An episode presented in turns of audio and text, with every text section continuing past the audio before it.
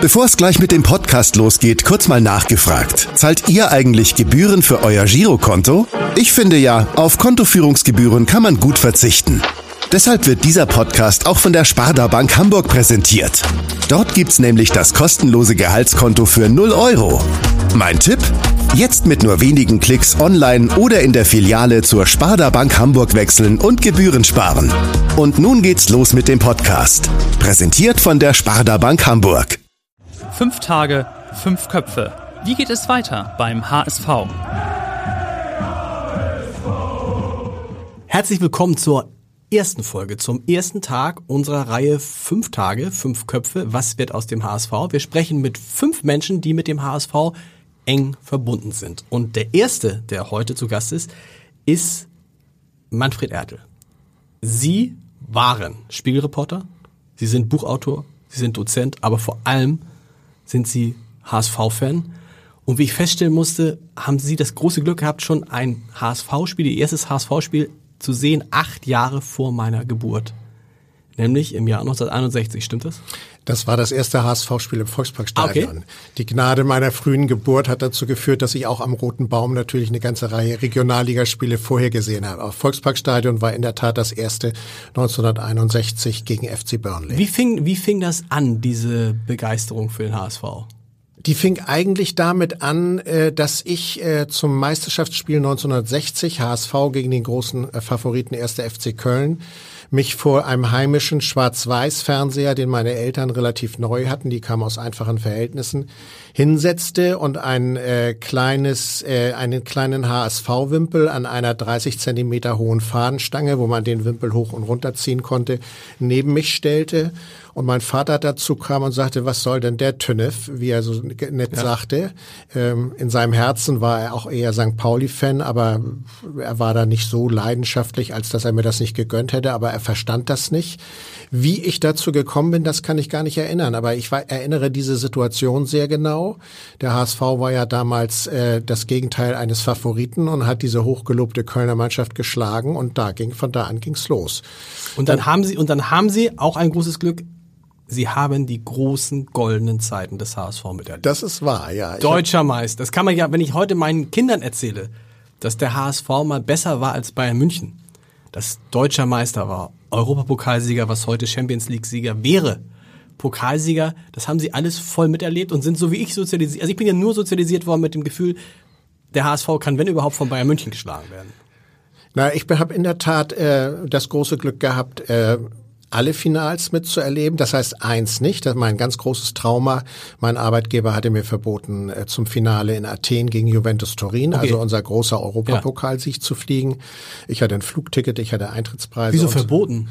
Weil man dafür einen Tag Urlaub nehmen musste und den konnte der Arbeitgeber ja ablehnen und einen für unabkömmlich erklären. Und äh, ich wurde bei meinem journalistischen Arbeitgeber äh, für einen Tag unabkömmlich erklärt. Das werde ich meinem späteren Chefredakteur Hans-Werner Kills, der ja auch bei der Süddeutschen ja. Zeitung war, nie vergessen und nie verzeihen mein ganz eines von zwei großen HSV-Traumata, aber ich habe äh, die anderen Finals, äh, zum Beispiel gegen äh, Anderlecht, äh, gegen äh, Göteborg, äh, natürlich den letzten Pokalsieg gegen Stuttgarter Kickers, die deutschen Meisterschaften, die entscheidenden Spiele, einmal in Bielefeld, einmal im Gelsenkirchener Parkstadion im Alten, alle live miterlebt und äh, das ist in der Tat ein großes Glück. Da zehrt man sehr lange von, wie lange noch, Doch. wird sich zeigen. Für, für die Jüngeren äh, muss man sagen, das ist, wir reden jetzt über die 80er, 90er Jahre des vergangenen Jahrhunderts. Ja, also da war das, wahr. da war das üblich. Sie haben es gerade schon selber angesprochen.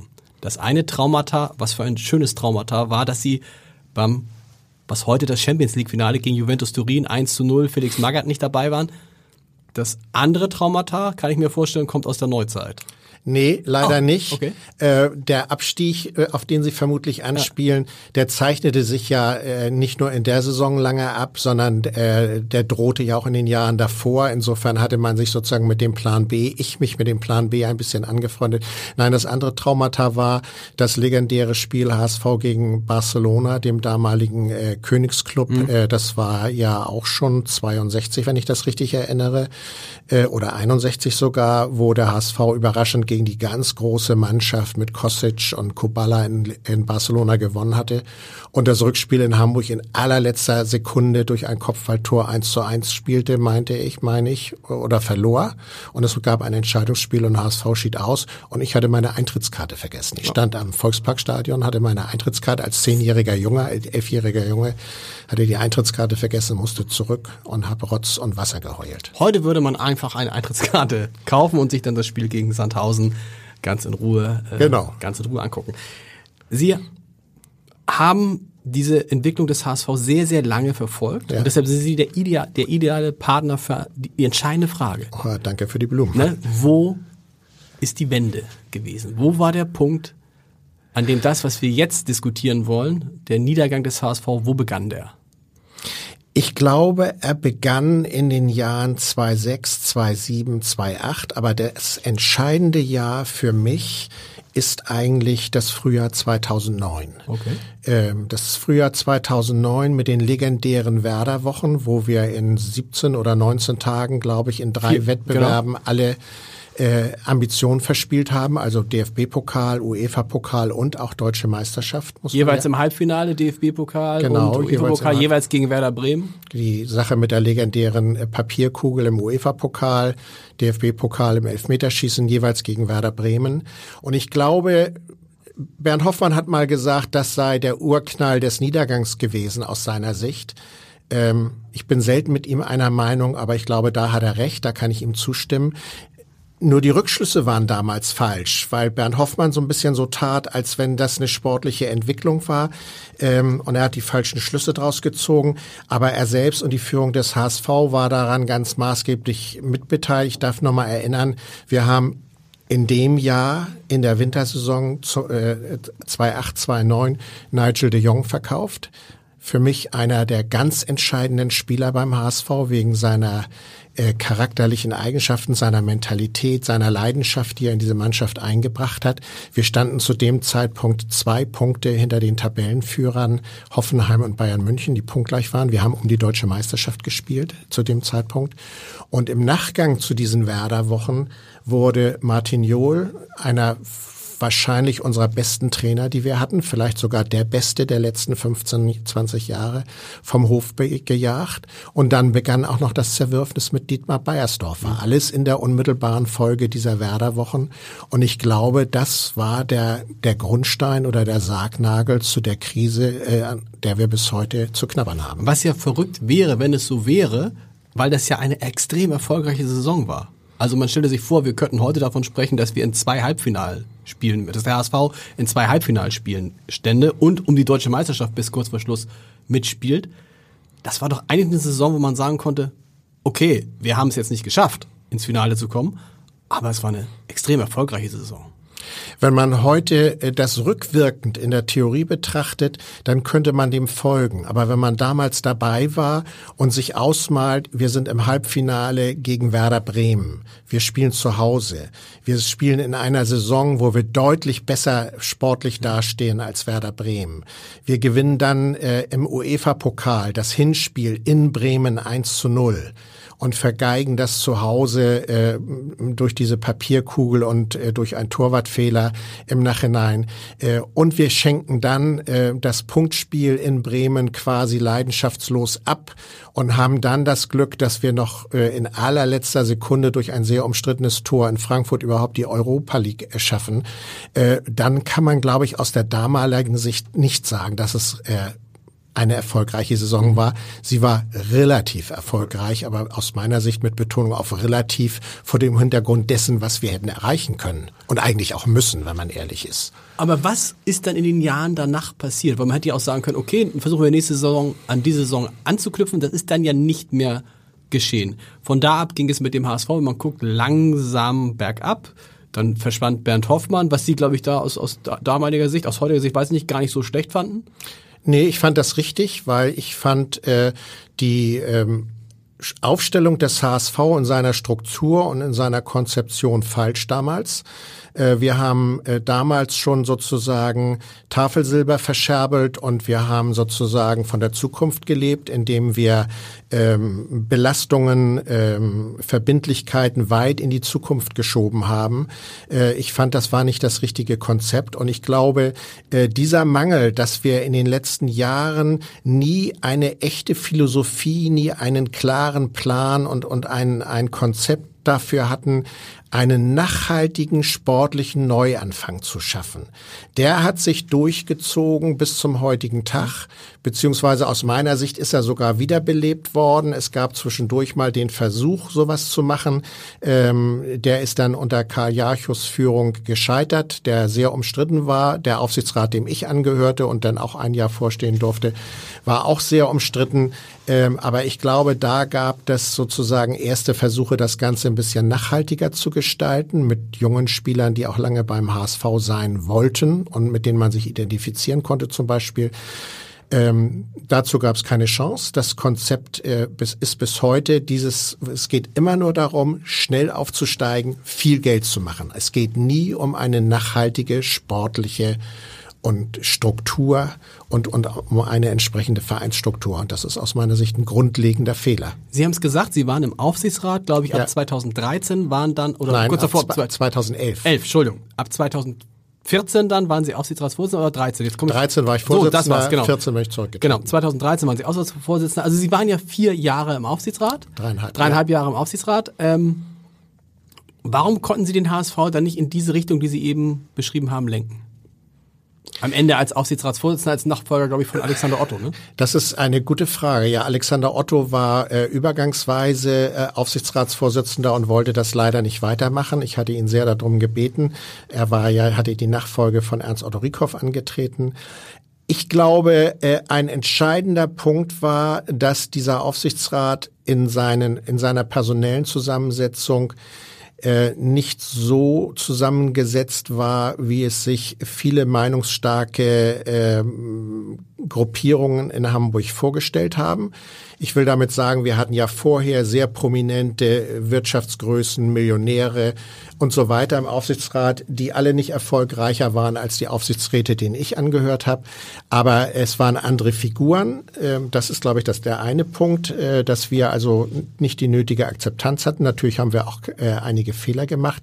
Aber der entscheidende Punkt war dann, dass Ernst Otto Rieckhoff mit der Ausgliederung äh, den Fans einen Floh ins Ohr gesetzt hatte, der da lautet, berichtete, äh, wir erwarten eine dreistellige Millionensumme. Die Investoren stehen Schlange. Wir werden der ganz große äh, Konkurrent von FC Bayern München werden. Wir werden FC Hollywood an die Elbe holen und herausgekommen ist ein FC Hollywood für Arme. Es gab damals ja tatsächlich in Gesprächen, die ich damals auch mit HSV-Verantwortlichen hatte, kurz vor der Ausgliederung wo gesagt, naja, also wir werden sicherlich als Partner kriegen Bayersdorf, Telekom, Adidas ne, die also Anteile am HSV und natürlich Kühne, damals schon so. Am Ende ist es geworden Kühne ja und ansonsten wissen wir alle, was daraus geworden ist. Also die großen Marken sind nicht äh, gekommen. Haben Sie damals schon befürchtet, dass der HSV oder wussten Sie damals schon, dass der HSV gar nicht diese großen Firmen als Teilhaber kriegen könnte? Wissen ist ja auch immer eine relative Frage. Ich bin damals davon ausgegangen, wir haben ja auch eine ganze Reihe Diskussionen gemeinsam geführt, um den richtigen Weg gerungen. Ich war ein Gegner der Ausgliederung, äh, bin da nach wie vor auch nicht glücklich mit drüber. Aber es war damals schon abzusehen, dass diese ganzen großen Firmennamen, von denen Sie einige genannt mhm. hatten, es wurden auch andere große Hamburger Wirtschaftsfamilien genannt, dass die überhaupt gar kein Interesse weder am Fußball und schon gar nicht am HSV haben. Ich glaube, den Fans ist damals äh, viel viel vorgeschwindelt worden. Es gab diese Schlange von Investoren, die nur, die angebliche Schlange, die nur, oder die Investoren, die angeblich Schlange stehen und nur auf diese Ausgliederung warteten, um endlich in einen erfolgreichen HSV zu investieren, die hat es nie gegeben. Ähm, die 100 Millionen waren nie eine greifbare Größe. Rieckhoff hat sie nachher selbst etwas abgebaut, dann war auf einmal von 80 Millionen die Rede. Auch die Aussage, dass die ehrwürdigen Alt-HSVer sich engagieren würden, würde ja, wurde ja nie umgesetzt, auch von ihm nicht, auch von seinen Nachfolgern nicht. Das Beste an der Ausgliederung war für mich damals die Idee, eventuell Holger Hieronymus in die mhm. Vereinsführung zu holen, weil ich der Meinung war, dass der als Geschäftsführer der Deutschen Fußballliga DFL eigentlich einen sehr guten Job gemacht hatte. Das war für mich sozusagen die einzige Perspektive, die mich an der Ausgliederung reizte. All das ist ja nicht eingetreten. Ich glaube, uns sind da böhmische Dörfer vorgemacht worden. Wenn man sich nochmal erinnert an die Bilder von der Versammlung im Volksparkstadion, ja. bei der die Ausgliederung besprochen wurde, ein jubelnder Karl ja. Gernand, der, der eine, die rechte Hand von Klaus-Michael Kühne. Ja. Alle haben gesagt, jetzt wird alles gut. Ja. Im Nachhinein kann man sagen, das war wie so eine Art, dann eher wie eine Art Brandbeschleuniger für den Verfall des HSV? Ja, es war auf jeden Fall ein Brandbeschleuniger, weil äh, wir nicht nur eine falsche Struktur äh, aus meiner Sicht gewählt haben, wir haben auf die falschen Personen gesetzt. Ich glaube, Didi Beiersdorfer ist ein hervorragender Sportchef und ein hervorragender Fußballkenner. Ich glaube, als Vorstandsvorsitzender, das habe ich ihm auch immer gesagt, deswegen kann ich das auch so offen sagen, ist er nicht der richtige Mann, weil man da sehr viel konfliktfähiger sein muss und auch unangenehme Entscheidungen treffen sehr, muss. Er ist, wenn man für die, die ihn nicht so kennen, er ist ein sehr netter, ja. aber auch eher stiller, ein sehr netter, ein sehr integrer, ein guter Kenner. Genau. Ich glaube, diese Entscheidung war falsch. Gleichzeitig war falsch, dass mit dieser ganzen Entscheidung jegliche Vereinsstimme oder Clubdemokratie abgeschafft wurde. Die Mitglieder sind völlig rechtlos geworden oder weitestgehend rechtlos geworden. Es gibt keine Möglichkeit, sich einzumischen. Über die Einmischung entsteht aber auch Identifikation mhm. zum HSV. Äh, ich glaube, wir haben da viele falsche äh, Entscheidungen getroffen. Die Menschen, die da waren, waren zum Teil besoffen von der Propaganda Propaganda, die diese Ausgliederungsbefürworter gemacht haben. Äh, und da gab es gar keine rationalen Gegenargumente mehr. Wir durften sie auch zum Teil nicht mal vortragen. Also es ist ja, Änderungsanträge wurden ja einfach abgelehnt, äh, auch eine eigenartige Form von Demokratie, äh, dass eine demokratische Mehrheit beschließt, dass keine demokratische Diskussion stattfinden darf. Aber Geld gab es, nicht von vielen, sondern von nur von Kühne. einem, von ja. Kühne. Und ob, obwohl es dieses viele Geld gab, ich habe den Überblick verloren, wie viel es war. Wahrscheinlich hat Michael, Klaus-Michael Kühne weiß auch nicht ganz genau mehr, wie viel Geld er eigentlich da in den Verein, zumindest aus dem Kopf, nicht gegeben hat. Hat das alles nicht gebracht? Wie kann das sein? Naja, äh, Geld schießt ja nicht unbedingt Tore. Geld kann Tore schießen, wie einige Beispiele zeigen, aber es ist nicht zwangsläufig so. Ich glaube, zur Führung eines Vereines gehört immer auch ein bisschen Glück. Das mhm. muss man ehrlicherweise sagen. Sportliches Glück ein Ball, der am Pfosten landet oder dreimal am Pfosten landet oder viermal vom Videoschiedsrichter äh, zurückgepfiffen wird, kann auch viermal als Tor gegeben werden. Wobei man dem HSV jetzt nicht nachsagen kann, dass er nicht genug Glück gehabt hat. Ich erinnere mich da an ein Spiel äh, äh, mit dem legendären Satz Tomorrow, my friend, also wo der HSV in Karlsruhe in, letz-, in allerletzter Sekunde mit einem Freistoß noch den Abstieg viel früher verhindert hat. Also Glück hat der HSV ja jede Menge gehabt. Naja, das, äh, das aus meiner Sicht ist das, äh, gibt es darum eine große Legendenbildung um dieses Tor. Wenn man sich die Szene heute anguckt, und dazu muss man, glaube ich, kein HSVer sein, dann muss man sagen, nach der Diskussion, die wir gerade auch um Handspiel führen, den kann man pfeifen, den muss man vielleicht nicht in jedem Fall pfeifen, aber den kann man pfeifen. Äh, die Hand äh, behindert schon den Fluch des Balles. Dass das stattfindet und dass dann ein hervorragender Spieler wie Diaz den Ball reinschießt, äh, das ist natürlich auch ein Stück sportliches Glück. Aber es ist natürlich kein Glück, wenn dann anschließend ein Jahr später eine Vereinsführung, ein Trainer, ein Sportchef, ein Mann wie Diaz verkauft mit der Begründung, dieser Spieler ist zu gut für den HSV. Ja. Das ist zum Beispiel ein, ein eklatanter Offenbarungseid, den ich nie verstanden habe. Und wir haben ja mehrere dieser Spieler gehabt, die zu gut für den HSV sind. Ich erinnere nur an Badei, der jetzt in Florenz, glaube ich, ist er inzwischen in Italien in der ersten Liga, eine wunderbare Rolle spielt, äh, wo hohe Ablösesummen geboten werden, um den zu verpflichten. Ein Spieler, der beim HSV keine Rolle gespielt hat. Ich finde es noch fast ähm, frappierender, wie viele Spieler, die beim HSV total schlecht waren, nicht getroffen haben, den Verein wechseln und ja. da auf einmal aufblühen. Ja. Also es gab neulich, sagte einer, wahrscheinlich selbst wenn äh, Cristiano Ronaldo zum HSV kommen würde, würde er wahrscheinlich in der ersten Saison erstmal nur zwei Tore schießen. Was ist, wie kann man das erklären? Was, was passiert da? Das ist ja offensichtlich eine Sache. Wir werden jetzt alle ganz gespannt sein, wie Fiete Ab sich bei Bayern München schlägt. Vielleicht wird er erstmal noch ausgeliehen, aber ist doch ganz frappierend, dass egal welcher Spieler zum HSV kommt, egal wie gut er vorher war oder wie gut er hinterher sein wird, beim HSV bringt er niemals die, oder fast nie die Leistung, die er anderswo gebracht hat. Also wenn ich darauf eine schlüssige Antwort geben könnte, dann wäre ich, glaube ich, gut bezahlter Sportdirektor bei irgendeinem Bundesliga-Verein. Ich glaube, es gibt ein, es gibt äh, mehrere Gründe und zwei Gründe, über die ich sehr nachdenke, äh, will ich gerne nennen. Das eine ist so ein systemischer Grund, der auch von anderen Vereinen praktiziert wird.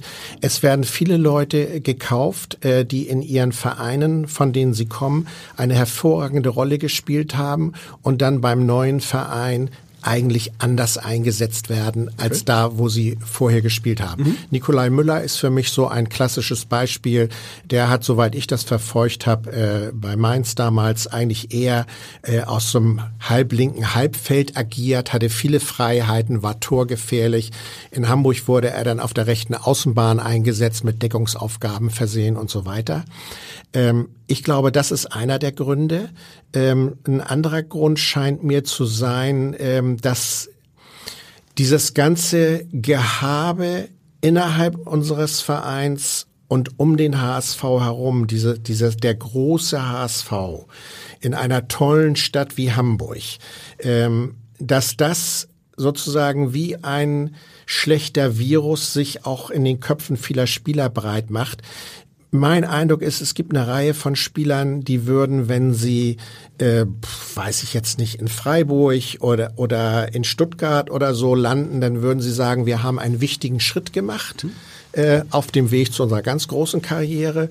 Und manche von denen haben dann den Eindruck, wenn sie in Hamburg sind, dann haben sie ihr Ziel erreicht, weil sie sind ja bei dem großen Verein mit einer Stadt mit tausend Angeboten. Da zieht man dann abends durch die Hafen City oder um die Häuser. Wir hatten diese Probleme ja mit äh, einigen Jungspielern, mhm. um die sich dann zu wenig gekümmert wurde, die jeden Abend äh, in der Hafen City unterwegs waren und so weiter.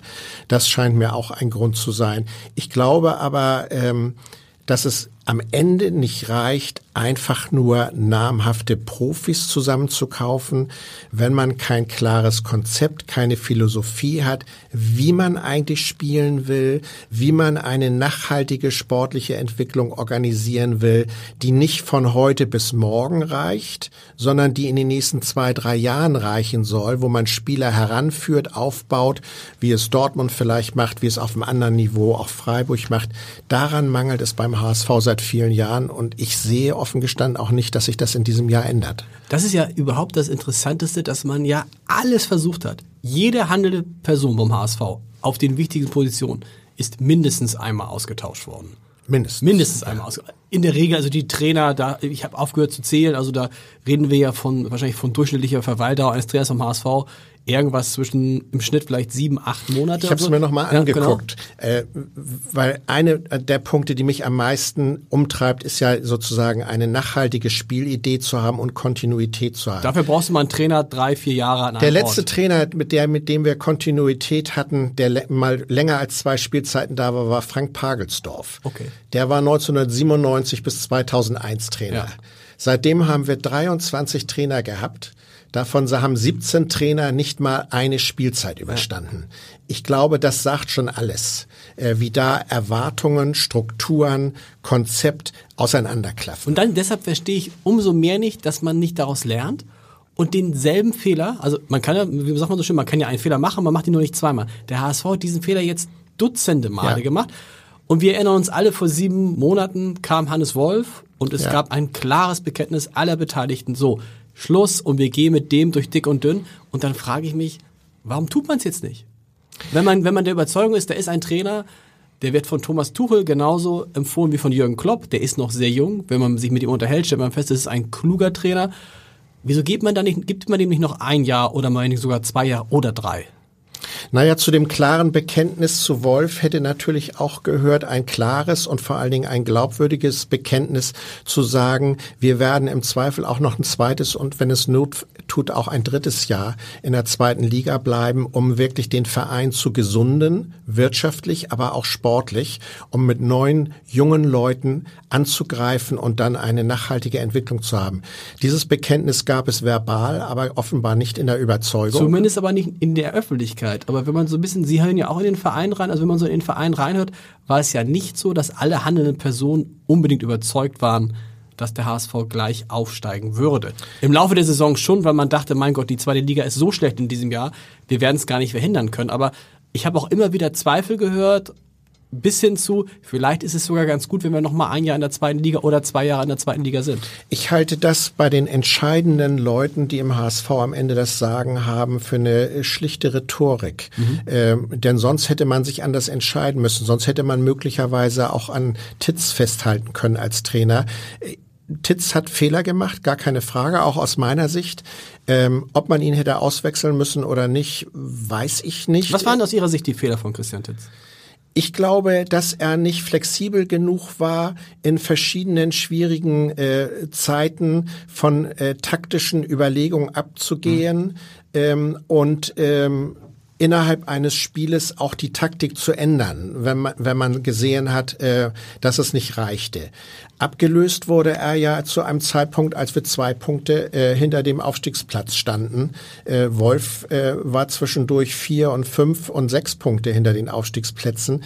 Ähm, Insofern hätte man, wenn man das ernst gemeint hätte mit dem Auftakt, äh, mit, mit, mit dem langen Atem, ihn auch lassen können. Aber ich sage auch ganz ehrlich, ähm, nach meinem Eindruck, äh, auch nach dem, was ich von intern gehört habe, war Bernd Hoffmann, der neue Vorsitzende, der ja nach der Vertragsverlängerung von Titz kam, äh, von dem Trainer nie überzeugt. Genau.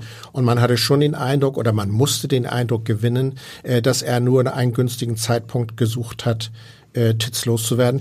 Und zu Wolf muss man einfach sagen, deswegen glaube ich, dass das mit der Rhetorik auch stimmt wenn nach dem Spiel gegen Ingolstadt vor den letzten beiden Spieltagen diesem Trainer schon gesagt wird, dass er nicht dabei ist äh, in der neuen Saison oder vielleicht oder wahrscheinlich oder möglicherweise, das ist ja ein furchtbares Kommunikationswirrwarr gewesen, ähm, dann spricht doch daraus die Überzeugung, dass man um jeden Preis aufsteigen muss. Das stimmt. Nur wenn diese Überzeugung vorhanden ist, dann hätte man vor den letzten beiden Spielen, und das halte ich für ein eklatantes Führungsversagen, äh, den Wolf auch ablesen müssen. Es wäre schon egal gewesen, man hätte mit dem Schülertrainer antreten können. Aber wenn dieses Wort von einem neuen Impuls zu setzen, diese Fußballfloskel, wenn die jemals eine Berechtigung hatte, dann vor, dann vor diesen letzten beiden Spielen. Genau. Und da ist nicht das sportliche System kollabiert, äh, wie der Vorsitzende nachher gesagt äh, hat, sondern das ist ein gesamtes eklatantes Führungsversagen aus mhm. meiner Sicht. Wäre es nicht viel ehrlicher und vielleicht auch sinnvoller, wenn die Vereinsführung jetzt nicht sagen würde, wir freunden uns mit der zweiten Liga nicht an? Das versteht man schon, dass das ja. Ziel des HSV ist, zu sagen, wir wollen eher mit den ersten Liga, sondern wir sagen so, wir gehen jetzt nächste Saison in die zweite Liga und wir versuchen uns zu erneuern und es wäre schön, wenn wir nächstes Jahr aufsteigen, aber wenn wir erst in zwei Jahren aufsteigen oder in drei Jahren, ist das halt auch okay. Das wäre mein Wunsch, weil ich glaube, äh, wir brauchen wirklich eine Philosophie und ein Konzept, die auf eine nachhaltige sportliche Entwicklung setzt. Dazu muss man Zeit haben. Dazu darf der Trainer nicht unter dem Druck stehen, der neue Trainer aufsteigen zu müssen. Dieser Druck wird aber jetzt schon wieder verbalisiert Total. und aufgebaut. Ich glaube auch, wir brauchen Spieler, die auch etwas Zeit haben, sich zu entwickeln, ähm, die einerseits junge oder jüngere Talente sind, Spieler, die in einer guten Entwicklung sind, die sich mit diesem Club voll identifizieren und mit denen sich auch die Fans identifizieren können. Ich glaube nicht, dass uns Altstars oder Leihspieler äh, helfen, äh, die überwiegend das Interesse haben, selbst vorzuspielen, um dann bei ihren alten Vereinen in Basel oder Salzburg oder wie auch immer eine Vertragsverlängerung auszuhandeln. Wir müssen eigentlich äh, das System umkrempeln und mit neuen Leuten durchstarten und denen auch ein bisschen Zeit geben. Was ich zum Beispiel nie verstanden habe, dass wir mit jungen Leuten wie Ito, wie Stein, Matti Steinmann, wie Fiete Arp oder auch so einem alt, älteren Haudegen wie Louis Holtby unter Titz fast den Abstieg verhindert hätten. Mhm und dass die dann in der neuen Saison auf einmal überhaupt keine Rolle mehr gespielt haben. Auch das ist ja eine Entwicklung, die beim HSV in den letzten Jahren bekannt ist so schlecht kann eigentlich kein Spieler sein, so schlecht kann auch kein Trainer sein, dass er so daneben liegt und dass die dann auf einmal überhaupt keine Rolle mehr spielen. Heute habe ich gerade gelesen, Ito will den Verein verlassen. Äh, man lässt diesen jungen Leuten eigentlich keine Zeit und der pädagogische Umgang ist suboptimal. Wenn man sich jetzt als HSV-Fan die Tabelle am Ende der Saison anguckte, bekam man unwillkürlich Tränen in die Augen, weil ja jeder feststellte, ein, ein Sieg gegen Ingolstadt, gegen Darmstadt, Ja gegen wen auch immer, hätte gereicht und der HSV wäre jetzt Zweiter. Aber, Sie haben es schon angesprochen, mit dieser Mannschaft, mit dieser Struktur, die der HSV jetzt hat, ein Jahr in der ersten Liga, hätte auch wieder bedeuten können, dass man stark gegen den Abstieg spielt. Also die Gefahr wäre groß gewesen, ja. Bei mir haben deswegen auch zwei Herzen in meiner Brust geschlagen. Ich habe eigentlich als HSVer mir sehnlichsten Aufstieg gewünscht. Andererseits habe ich mehrere Wochen lang nicht mehr so richtig dran geglaubt, wegen des schweren Restprogramms, also die Konkurrenten Köln, äh, Paderborn, Berlin, alle auswärts. Äh, und dann gab es eben halt diesen Moment, wo ich gedacht habe, tut das dem HSV eigentlich wirklich gut? Bei der wirtschaftlichen Situation, in der wir stehen, klar, wir hätten 15 oder 20 Millionen mehr TV-Gelder gekriegt, aber bei den Verbindlichkeiten, bei den äh, Minusbilanzen der letzten Jahre wäre das ja auch nur nicht nicht vielleicht nicht ein Tropfen auf einen heißen Stein, aber auch nur ein, äh, wären das ja nur Peanuts gewesen. Ähm, man hätte nicht das Geld gehabt, um konkurrenzfähig zu investieren und das Risiko, einen Weg zu gehen, wie in Stuttgart jetzt mhm. zum Beispiel wieder gegangen ist, ähm, der wäre, glaube ich, sehr groß gewesen. Ähm, absolut. Wenn wir über den Neuanfang beim HSV sprechen, dann haben Sie eben, glaube ich, das Entscheidende schon gesagt. Eigentlich müsste der Neuanfang im Kopf beginnen mit einer Aussage, ja. wir wollen in den nächsten drei bis fünf Jahren in die erste Liga zurück. Ja. Damit würde man den Druck von allen Beteiligten nehmen. Gesagt worden ist das ja schon mehrfach. Äh, ich bin nun lange genug dabei, um mich sehr häufig an solche... Ja, gesagt worden ist bisher, wir wollen in drei bis fünf Jahren wieder zu den besten Mannschaften Europas gehören. Naja, gehen, Sie, gehen Sie mal zehn Jahre zurück. Ja. Äh, wir Älteren können das ja machen oder 15 Jahre. Es ist mal gesagt worden, um die Spieler Bularus, Van Beuten und Barbares äh, solle der neue HSV aufgebaut werden, der zu den 20 besten Mannschaften in Europa gehört. Genau. Ein halbes Jahr später waren Bularus und Van Beuten verkauft und Barbares Vertrag ist nicht verlängert worden. So viel zwischen Realität und Wahnsinn. Also in der Summe müsste das so sein, glaube ich. Ja, man müsste vielleicht sagen, äh, unser Ziel muss sein, spätestens in drei Jahren in der ersten Liga zu genau. sein und spätestens in fünf Jahren wieder um europäische Plätze zu spielen. Und darauf müsste eine Philosophie und ja. ein klares Konzept ausgelegt das sein. Das könnten auch die handelnden Personen machen. Man müsste nur das dann auch durchhalten. Das ist ja, glaube ich, der entscheidende Punkt. Ja. Also sowas zu sagen und dann in die nächste Saison zu gehen und vielleicht Sechster zu werden da muss man halt auch den Mut haben Klar. und sagen, okay, dann ertrage ich auch den großen medialen Druck, von dem ja immer alle ja. in Hamburg sprechen, und ziehe das aber trotzdem mit den handelnden Personen durch. Borussia Dortmund hat das ja mal durchexerziert. Die standen ja auch mal unmittelbar vor der Insolvenz, gar nicht so, gar, gar nicht so lange her, keine, keine 20 Jahre. Wieso auch mal? Spricht da der, der Mann, der mal die Zahlen gesehen nein, hat? Nein, nein, nein, da spricht jetzt kein neues Wissen äh, okay. darüber, nur äh, die Diskussion ist ja nun öffentlich auf dem Tisch. Die, die Finanzdaten äh, sehen ja nicht so strahlend aus. Wir weisen ein hohes Eigenkapital aus, klar. Das hohe Eigenkapital ist aber sehr abhängig vom Marktwert der Spieler. Ähm, der Marktwert der Sp unserer Spieler ja. ist auf dem Papier deutlich höher, als er zu erzielen sein wird. Wir werden das leider Gottes, so fürchte ich, beim Beispiel äh, Douglas Santos so erleben. Okay. Ähm, und ähm, insofern nein, es gibt da kein aktuelles Wissen von mir. Aber ich will damit nur sagen, aus schwieriger finanzieller Situation wieder auferstanden, indem man sich auch ein bisschen Zeit zum Atmen lässt.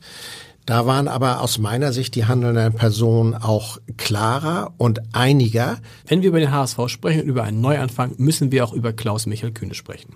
Ja. Wie beurteilen Sie denn dessen Rolle? Das ist für mich etwas schwierig zu sagen, weil ich ja ein Gegner der Ausgliederung war äh, und sich mit der Rolle des Investors Klaus Michael Kühne sozusagen äh, eine meiner schlimmsten Befürchtungen erfüllt hat. Wenn ein Investor ähm, aus seinem Privatvermögen oder aus, aus seinem Wirtschaftsbesitz Geld investiert, ist es, glaube ich, nachvollziehbar, äh, dass er mitredet. Auch, dass er ein Mitspracherecht hat, zumindest im Aufsichtsrat. Das, das ist der zweitgrößte Anteilseigner des HSV. Ja, das genau. würde ich ihm auch nie absprechen. Das ist sein gutes Recht. Aber das ist schon der Webfehler im System bei einer Ausgliederung. Das Verrückte an der Ausgliederung, wie wir sie gemacht haben, ist ja, dass eigentlich äh, Kapitalgesellschaftsmodelle, die ich eigentlich viel stärker noch abgelegt, äh, abgelehnt habe, wie die Werkselfs von Wolfsburg oder Leverkusen oder Kapitalverkäufe wie Bayern München, ähm, viel sinnvoller sich in der Realität erweisen, weil dort ganz offensichtlich die Konzerne, die Anteile haben oder die sich die Vereine halten, eben halt nicht ins operative Geschäft sich einmischen. Warum das so ist, kann ich aus der Distanz nicht beurteilen. Vielleicht, weil die der Überzeugung sind, dass besseres Personal ihre Vereine leitet, was ja nun bei Wolfsburg in der Vergangenheit nicht immer der Fall gewesen sein muss, denn sonst hätte es ja da nicht die Wechsel gegeben. Ähm, vielleicht ist das aber auch ein anderes Selbstverständnis der Anteilseigner mhm. ähm, als in unserem Fall. Ähm, Insofern ist sozusagen ein Investorenmodell aus meiner Sicht immer hochproblematisch, weil man eben halt viele, viele Chorsänger in diesem Fußballgeschäft hat, die mitreden wollen und die zumindest ihre Öffentlichkeit finden, auch wenn der Einfluss nicht groß genug ist. In Vorbereitung auf die fünf Gespräche, die ich hier alle führen darf, habe ich mit ganz vielen Sportreportern, mit unseren nochmal intensiv gesprochen und einer sagte, naja, man muss jetzt schon mal der These nachgehen, dass seit Kühne Investor des HSV ist es dem HSV von Jahr zu Jahr schlechter geht. Ist da was dran? Sportlich oder finanziell? Sportlich. Finanziell haben wir ja gesagt, finanziell geht es ja dem HSV, also finanziell ist die Entwicklung in dieser Saison besser gewesen als sportlich, richtig? Nein. Nein. Als ich 2011 in den Aufsichtsrat gekommen bin, äh, hatten wir äh, die Saison, also die letzte Saison des Vorgängervorstandes äh, unter Führung von Bernd Hoffmann mit einem Minus von über drei Millionen abgeschlossen. Okay. Äh, wir hatten Verbindlichkeiten von 85 Millionen im Jahr davor, 100 Millionen. Die erste Amtshandlung, die dieser Aufsichtsrat, nicht ich damals, sondern äh, Rikoff, dem neuen Sportchef Arnesen mitzuteilen hatte, war, dass er nicht etwa 20 Millionen für Neueinkäufe zur Verfügung hätte, sondern 20 Millionen einsparen müsste. Also so gesehen sind wir jetzt mit Verbindlichkeiten von knapp 100 Millionen oder was immer jetzt im neuen Geschäftsjahr ausgewiesen wird, äh, nicht viel weitergekommen. Aber der Etat ist deutlich runter, also der HSV gibt operativ weniger aus für die Spieler es, Durch die Zweitliga-Verträge. Gut, ja, aber auch, weil sie jetzt Leute wie, gut, ausgelaufen, der Vertrag von Pierre-Michel Lasogga läuft halt aus. Da ist halt einer, für den man angeblich dreieinhalb Millionen Euro im Jahr bezahlt hat, ist weg. Also, ist, naja. sag mal, sag mal, das, die Finanzen haben sich zumindest in diesem Jahr halbwegs stabilisiert, kann man sagen, auch nicht. Widerspruch. Also ähm, als äh, die Ausgliederung anstand, kostete der HSV-Etat, war der, lag der HSV bei Mitte 40 Millionen ja. und stieg dann bis zum Abstiegsjahr auf deutlich über 50 Millionen. Mhm. Jetzt ist der Etat glücklicherweise kleiner. Das ist aber, glaube ich, in allererster Linie ein Effekt der zweiten Liga. Ähm, das war ja sozusagen auch eines der Bedenken, wenn wir aufgestiegen wären, dann wären ja Altverträge möglicherweise wieder in Kraft getreten und so weiter. Ähm, ich glaube, ich würde jetzt nicht sagen, dass es einen unmittelbaren sportlichen Zusammenhang mit der ähm, mit der Aufstellung von äh, von Kühne gibt. Ich glaube, ähm, die Ausgliederung hat einfach dieses Denken in dem HSV manifestiert.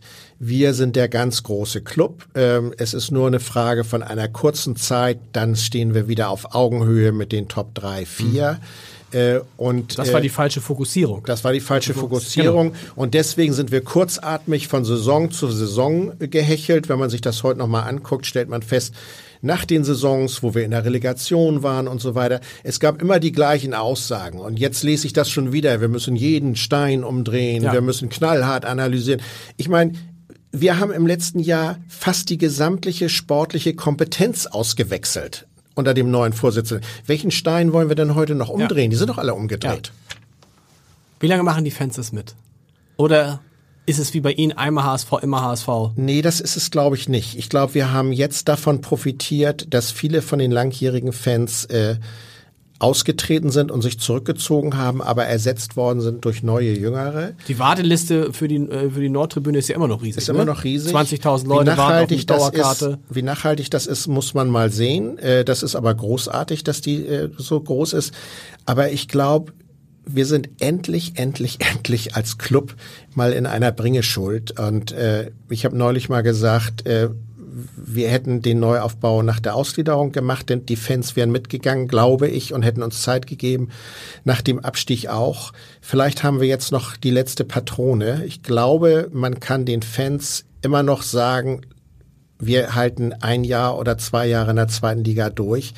Wenn die Mannschaft diese Identifikation mhm. wieder, diese hundertprozentige Identifikation herkriegt.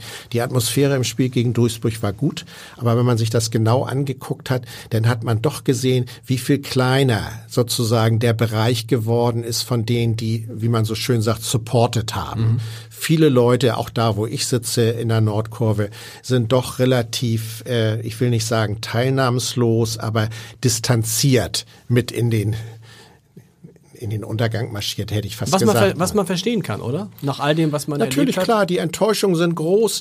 Die Ent ich glaube, viel schlimmer als die Enttäuschung, nicht aufgestiegen zu sein, ist bei vielen Leuten und bei vielen Fans die Frage, wie wir nicht aufgestiegen mhm. sind. Also ich kenne so viele Spiele, wo sich die Menschen auch auswärts darüber geärgert haben, dass wir leidenschaftslos das Spiel weggegeben haben, dass man nie den Eindruck hatte, wir wollen um jeden Preis gewinnen, äh, dass man nicht bereit war, zehn Meter vorm Tor den Ball vielleicht auch mal mit der Pike reinzuschießen, Hauptsache er ist drin, sondern dass dann irgendwie gechippt wurde nach dem Motto, ich könnte es machen, aber mach es du es lieber. Diese Mentalität und, und diese fehlende Leidenschaft, die hat viele Fans in meinem Umkreis viel mehr berührt, als sich aufzustehen. Und da, glaube ich, hat der HSV Nachholbedarf, was Mentalität, was Charakter und Leidenschaft angeht. Rick van Drongelen ist so ein Beispiel. Der mhm. hat diese Leidenschaft gehabt. Ich könnte jetzt zwei, drei andere Namen nennen, wo ich, wo ich sagen würde, da habe ich die Leidenschaft nie gesehen. Beccariata zum Beispiel ist so ein Beispiel. Ist ein Beispiel ist jemand, der für den Aufbruch. Genau. Natürlich genau. muss man unbedingt genau. halten. Der Mann hat, glaube ich, auch noch Entwicklungspotenzial. Man sieht es manchmal. Äh, der hängt sich rein, der bemüht sich und man muss dringend aufpassen, dass der nicht von diesem Virus angesteckt wird. Äh, einige andere äh, Spieler, die den Zauberstab im Tornister haben, aber nie ausgepackt haben, zum Beispiel, bei denen habe ich genau diese Leidenschaft vermisst. Ich sage erstmal vielen Dank, dass Sie da waren. Morgen sprechen wir über den HSV mit Karl Jarchow, ehemaliger Vorsitzender, Vorstandsvorsitzender des HSV. Und zwar so ein bisschen zu Beginn dieser Phase, über die wir gerade gesprochen haben. Ich glaube, 2011 ist er, glaube ich, Vorstandsvorsitzender. Was soll ich ihn fragen? Haben Sie eine besondere Frage an Karl Jarchow? Wie sehr er bedauert, äh, dass er nicht mehr Zeit hatte, äh, den Verein so zu führen, wie er ihn geführt hat. Er ist sicherlich ein ganz untypischer Vorsitzender gewesen. Äh, er wurde ja immer verhöhnt als Schnarcho. Ich glaube, das ist unangemessen, weil er ein sehr ruhiger Veteran war, ein hanseatischer Veteran, der sicherlich nicht alle Entscheidungen richtig getroffen hat, aber der dem HSV ganz gut als Führungsperson angestanden hat. Ähm, und ob er das Gefühl hat, dass er, dass der Weg unter ihm hätte ein anderer sein können. Vielen Dank, bis morgen. Dankeschön. Danke auch. Weitere Podcasts vom Hamburger Abendblatt finden Sie auf abendblatt.de slash podcast.